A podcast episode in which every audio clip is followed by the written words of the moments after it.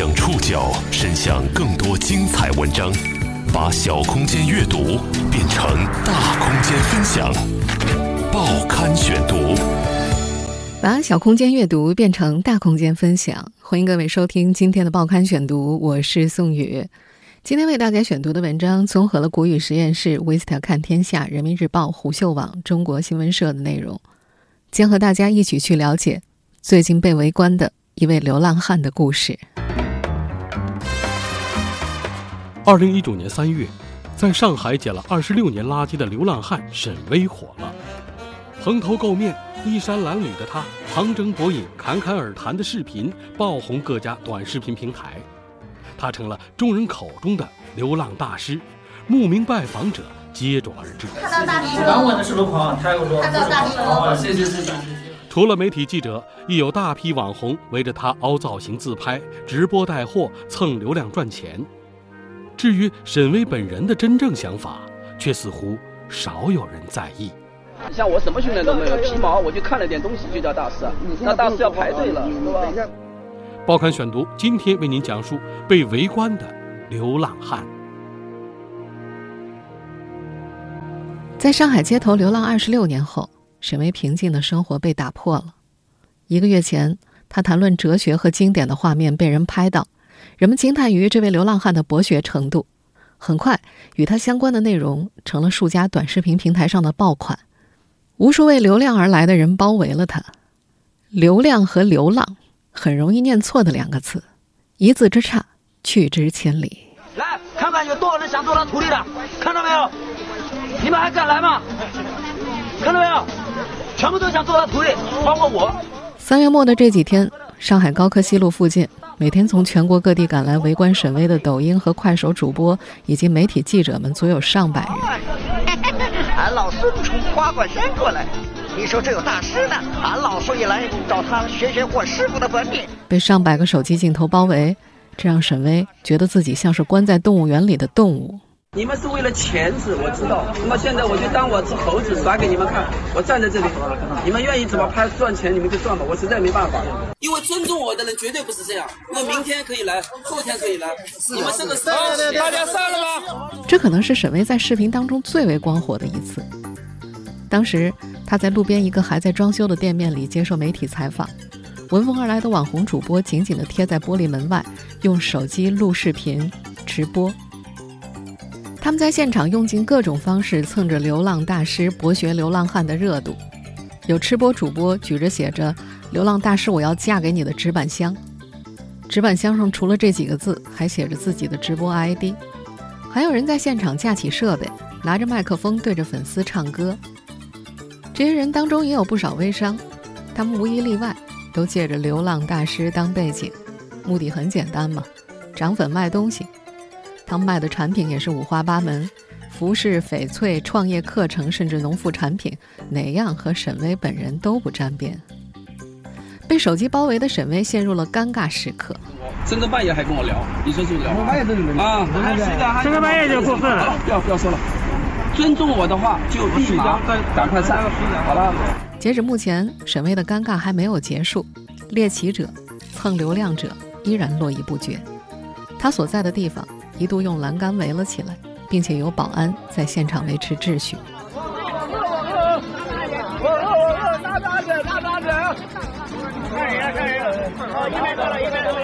这场宛如闹剧的狂欢，大约肇始于一个月前。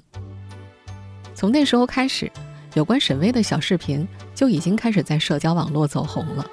微信群里则流传着他各种各样的国学视频。毕竟左传跟他比，那太……那倒不说文字很古奥，就是说，你看单单厚度就要相差一大截呢。《论语》就这点点。一个捡垃圾的流浪汉对着镜头讲解《论语》《左传》，了凡四训，言语优雅，侃侃而谈。这样巨大的反差，让他很快就成了网络红人。当有人提出施舍救济时，他又会婉言谢绝。他说自己捡垃圾不是因为穷，而是因为他的理念。到现在为止，任何网友什么钱我都不要。我说过了，我捡垃圾不是因为穷，是因为我这个理念把我搞了。随着视频在网络上发酵，来找他的人越来越多了，他成了大家口中的国学大师。还有人向他请教读书的问题。再后来有人来问创业、问人生，再到后来就乱了套了。沈巍完全成了这些人消费的对象，甚至有人借着沈巍的名义在网上直播筹款，他也只能借着其他主播的一些视频反复重复，感谢大家的关心。他没有授权任何直播，也没有任何人有权代表他，请大家不要给他任何资助，免得这些钱进了别人的口袋，他还欠大家一份情。沈巍觉得自己被误解。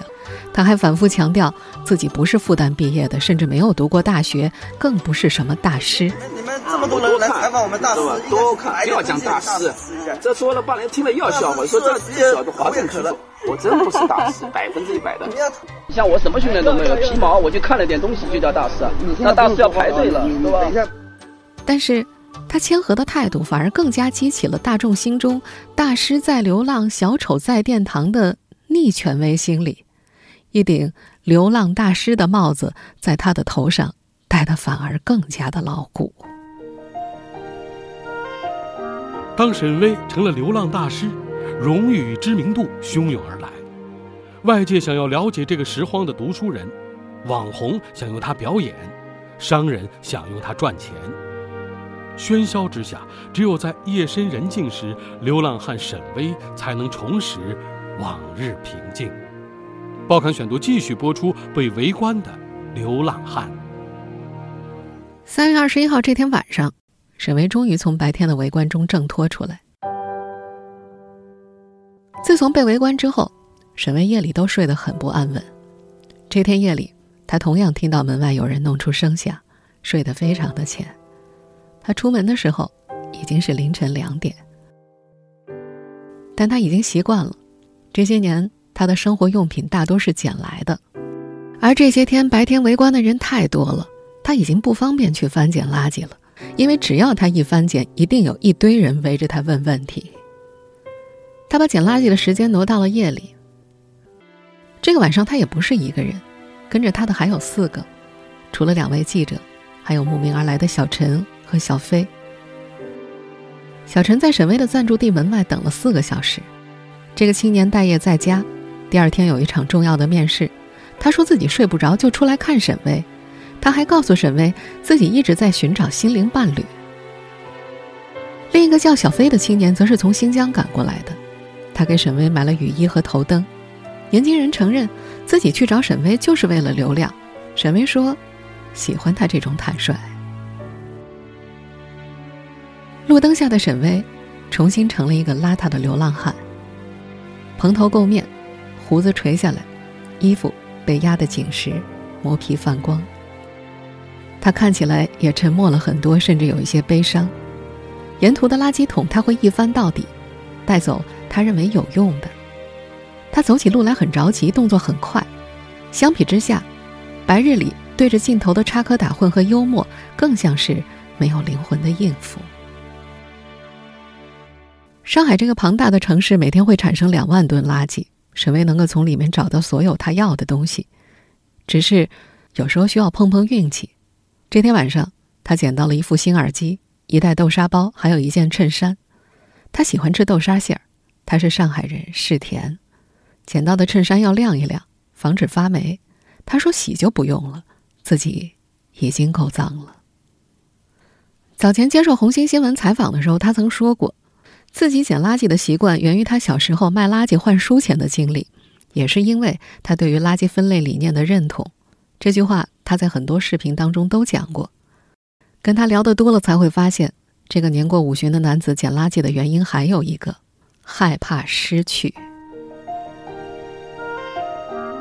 流浪汉沈巍很害怕失去，他试图留下一切有用的东西，但回顾人生。他感觉自己一直在失去，而那些失去的，都无法挽回。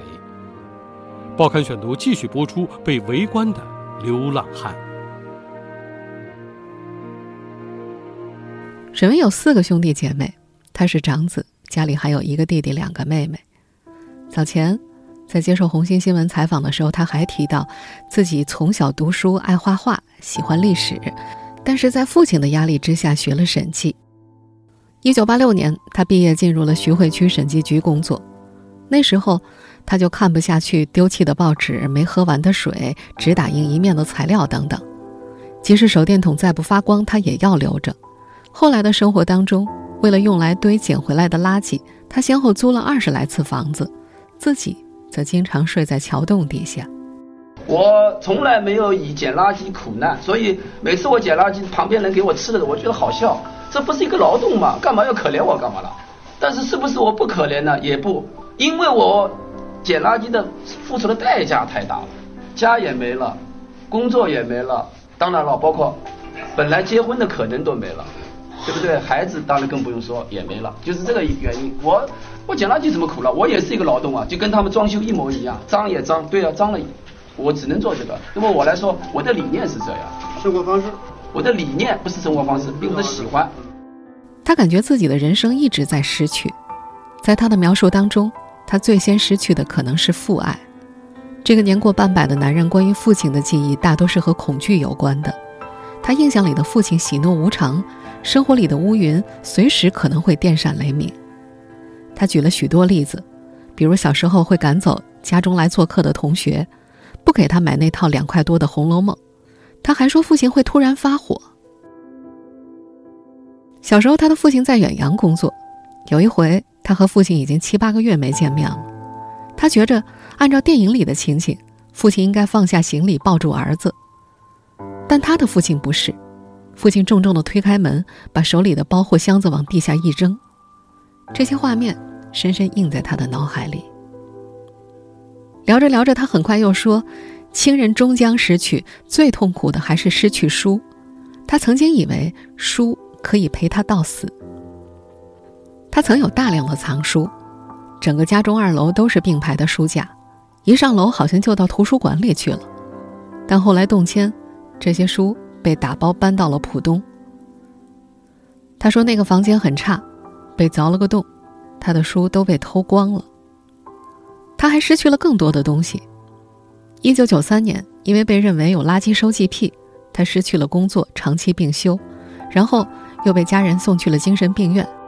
但三个月之后，他从那儿逃了出来，借口参加大妹妹儿子的满月酒。他还说，这是自己一生当中唯一一次叛逆的决定。因为喜欢捡垃圾，他跟家人也早就决裂了。但他再没有勇气去找工作。那个晚上。他提到最多的就是没有勇气。他说找工作要应聘的呀，要回答他们的盘问，自己受不了。他还说随心所欲就有勇气，带了目的、定了标准的就不行。没有标准，他想怎么做就怎么做。二零零三年之后，沈巍就很少和家人联系了。后来，父亲快要去世，弟弟通知他时，他已经在外面流浪了四年。那时他住在一座大桥下。头发乱得一塌糊涂，就叫人给他剪了一下，又借了几件干净的衣服，去医院见了父亲最后一面。父亲知道是他之后，开始流眼泪，紧握着儿子的手，说很愧疚。他回答：“算了。”他也不觉得自己和父亲已经和解。他说：“怎么可能和解？他死了，我和谁和解？道歉只是说说而已。”但父亲的死叫他有点噔一下的感觉。他承认和父亲没感情，自己一辈子渴望父爱。他说：“就这一天，他知道死了心了，绝对不可能再有了，结束了。”从那以后，他再也没有洗过澡。他觉得自己的生活动荡、波折，顾不上什么讲卫生了。二零零三年来到浦东之后，沈巍一直都在高科西路这一带，有房子住的时候也一样。他弟弟就住在对面的小区里，这几天托人给他带话，认为如今发生的一切很丢人，不知道还转述了一些其他什么的，让沈巍很生气。在那个晚上和谷雨实验室的记者聊起这段的时候，他说：“我回哪里去？哪里是我的家？我连家都没有，我回哪里去？”在这些天的网络传播当中，很多人都说他主动选择了流浪，但沈巍却说，流浪的生活不是一种选择，而是一个被动的结果。面对某个直播镜头，他还谈起了和弟弟的矛盾。喜欢流浪的话，我绝对不会跟我弟弟有仇人的感觉。因为当初动迁的时候，我就觉得赶快给我一个好的地方，机会来了，两次动迁机会，我们兄弟之间可以好好商量，但是他们有这么说，两次都选择了，一次不买房子，贬值了，我只得到十几万块钱；还有一次他要买房子，我骑卡车的时候就因为这两个月了。虽然他并不介意流浪，但他也说过很多次，他希望有个房子，能够放东西，能够放书。我也希望有家，而且最希望的是第一，个家里面有个大的书房，摆满了书。希望家里面有个大的房间里面放一个大大的画桌，我可以画画画。我希望有好大的院子，我可以下山去养养猫，生养生养流浪狗。您正在收听的是《报刊选读》。被围观的流浪汉。凌晨五点半，天露出鱼肚白，沈巍的黑夜漫游结束了。可天一亮，他又开始被手机围住。视频平台的主播们步步为营，几张熟脸迎了上来。大师早上好，大师下工了呀？沈巍回答。我下工了，你们要上工了哈。跟着沈巍游荡了一个晚上的新疆小伙小飞有些不高兴。这个小伙子说：“讨厌他们那些平台主播，功利的太明显了。”沈巍也换了一副面容，他变得和善、幽默，但神情淡然。人群推着他往前走，大家高喊着：“大师要吃饭了！”他们给沈巍买了早饭，围着他或站或坐。他们都拿出手机开始直播沈巍吃饭，他们喜欢看沈巍吃饭。沈巍吃的不多，有光头起哄：“大师，给我们讲个故事。”大师，沈巍说：“我说个和氏璧的故事吧。”跟了沈巍一晚上的新疆青年小飞笑开了，他立刻拿出手机开始直播。小飞是做和田玉生意的，沈巍说讲和氏璧有些半买半送，小飞帮他推了一晚上的车。他也知道流量的价值，在某个平台上，有人靠直播沈巍四十分钟，增长了三万五千粉丝。相比于沈巍本人对于爆火的平静，包围他的人更像是在狂欢。之前有消息说呀，拍沈巍一条短视频要价五百到一千，抖音上随便一条短视频的浏览量就可以破百万。这场狂欢的受益者，显然是把他当摇钱树的那些主播和网红们。沈巍自己清楚，网上走红不会改变他的命运，他也只是期待这次爆红不会被相关部门找麻烦。沈巍不是第一个被网络围观的小人物，也不可能是最后一个。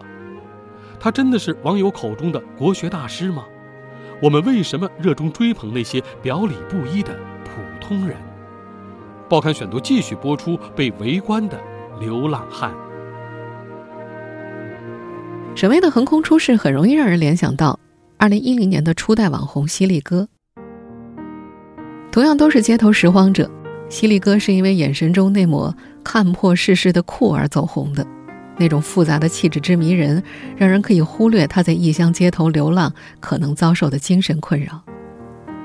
无论是今天的沈巍，还是此前的底层网红们，他们平时明明都是隐身的。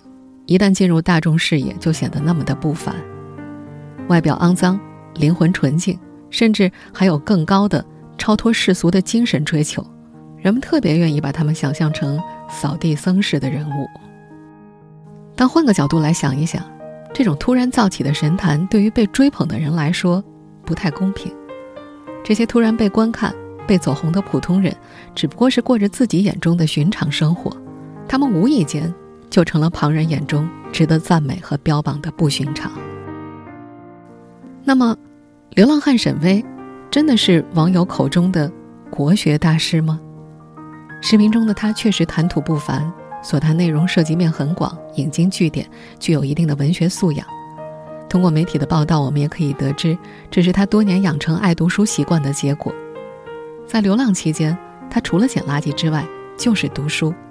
这种好学的精神确实值得我们学习和弘扬，但是人民日报上的一篇评论也提到，深入了解沈先生所看的书籍之后，就会发现，他看的这类关于历史类的文科书籍，虽然和国学沾边，但充其量是国学研究的初级阶段，距离真正的国学研究还很远。面对网红们的镜头，沈巍自己也在反复强调，他自己就是半瓶子水平。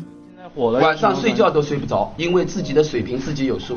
如果是一个教授，他觉得那我不是迷信教授，只是说我自己知道自己的分量，你懂我意思吧？但是我爱学习，这是真的。我的确读了很多书，也是真的。但是问题是，这不等于我确实很有文化或者很有知识，只是这么说。可见，他本人对于自己的水平有着非常清醒的认知。但是，围观他的人们却迷失了。一名国学爱好者入门者为什么会被大家追捧并冠以大师的名号？这其中最主要的原因可能在于他身上的反差给大家带来的强烈刺激。流浪汉出口成章的身份，外表和实力的反差，满足了大家猎奇的目光和逆袭的幻想，也符合这个时代网红的特质，火起来也就顺理成章了。当然，他越来越火的另外一个原因还在于众网友、一众平台主播的追捧。这些网友和主播当中，有一部分是真心仰慕沈巍的学识和才华的，但更多人蜂拥追捧，却带有明显的目的性，蹭流量、卖产品、炒自己。当然，不能否认，大家最初对于沈巍这样的普通人的关注，有时是善意的，但是，当我们对他们报以……善意关注的同时，却往往忽视了集体关注这柄双刃剑是多么的锋利，多么的有力量，多么的容易被利用。争夺注意力的时代，谁都想操纵大众的目光，谁都有可能会握有这种权利，自然也就没法保证自认为善意的视线会不会成为有心人谋利，甚至不惜伤害当事人的工具。当年，犀利哥。因为别具一格的街头混搭风走红之后，一度也成为服装品牌的宠儿。有人找他合作推广，甚至成立了犀利哥的服装品牌，推着他从早已习惯的流浪生涯中走出来，变成了一个在众目睽睽下表演走秀的人。根据当时的报道，在第一次的表演前，犀利哥十分畏惧，经过家人的竭力劝说才敢登台。可他十分拘谨。根本就不见了街头抓拍当中的犀利，让现场的观众大失所望。台下的犀利哥被观众纷纷要求合影，合影中的他手足无措，就像是一个只被用来摆拍的道具。当时犀利哥的合作人回应大众质疑的时候说：“他也是好意，想帮助犀利哥自食其力，顺利的回归社会。”我无法对注意力争夺战的胜利者诛心，只能够感叹。决定好奇和猎奇的那条分界线，有时候并不那么清晰。用一个大家听起来可能不太舒服的比喻吧，大众的注意力就像是成群结队的蝗虫，此时涌向这片麦田，等到索然无味之后，又会闻风赶向下一个战场。对于这一点，依旧被手机包围的沈巍本人显然很清楚。他把那些手机组成的围墙看成是卡夫卡的城堡，他就是主角 K。他准备最近去重新读一遍这本小说，因为感受可能不一样了。他也拒绝别人叫他撤离的建议，因为做错事的人才躲。他说，自己的办法是学习迪欧根尼，即使亚历山大遮住了他的太阳，他依然无动于衷。他觉得这是一种很好的应对办法。他说。他们很快就会发现新的红人，很快就会忘记他。有几个人能够再过个两三个月再过来的？我估计就不大有。有，然后他们会到哪去呢？可能到下一个火的那个那个大叔那边去了。沈巍口中的他们，不仅包括了那些闻风包围他的手机镜头，显然也包括了你和我。呃，好了，就这样吧。啊，就这样吧，啊，这样。而且我接下来，如果大家不尊重我的话，我一句话都不说了，好吧？大家都散掉。了，好了好了，结束结束啊，结束结束结束，真的结束了，行吧？听众朋友，以上您收听的是《报刊选读》，被围观的流浪汉，我是宋宇。感谢各位的收听，今天节目内容综合了谷雨实验室、威斯塔看天下、人民日报、虎嗅网、中国新闻社的内容。收听节目复播，您可以关注“报刊选读”的公众微信号“送你的报刊选读”。我们下期节目时间再见。